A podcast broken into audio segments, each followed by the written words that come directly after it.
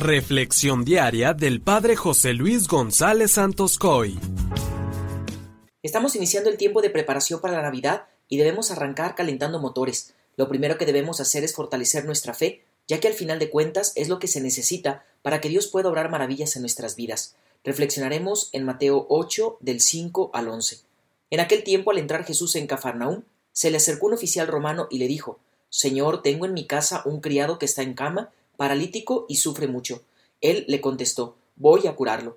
Pero el oficial le replicó Señor, yo no soy digno de que entres en mi casa. Con que digas una sola palabra mi criado quedará sano, porque yo también vivo bajo disciplina y tengo soldados a mis órdenes. Cuando le digo a uno ve, él va, al otro ven y viene, y a mi criado haz esto y lo hace.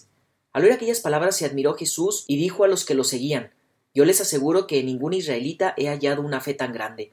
Les aseguro que muchos vendrán de oriente y de occidente y se sentarán con Abraham, Isaac y Jacob en el reino de los cielos. Palabra del Señor. Hermanos, hoy en este Evangelio se nos invita a contemplar en el centurión romano dos actitudes fundamentales en la vida del cristiano, y más ahora que estamos iniciando este tiempo de Adviento, tiempo propio de preparación para la venida del Salvador. Estas dos actitudes son la fe y la humildad.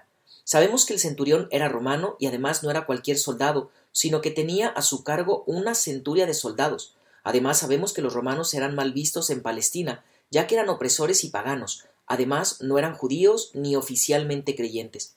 Pero ¿qué fue lo que sucedió con este centurión romano?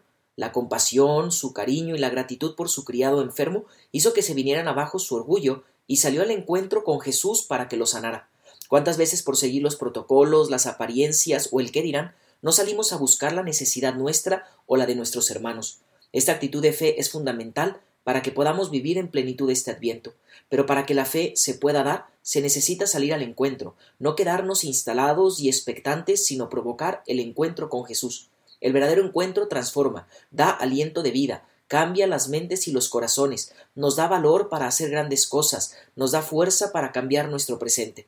Si aún sigues instalado y no sales de tu situación, pregúntate si has tenido un verdadero encuentro con Jesús.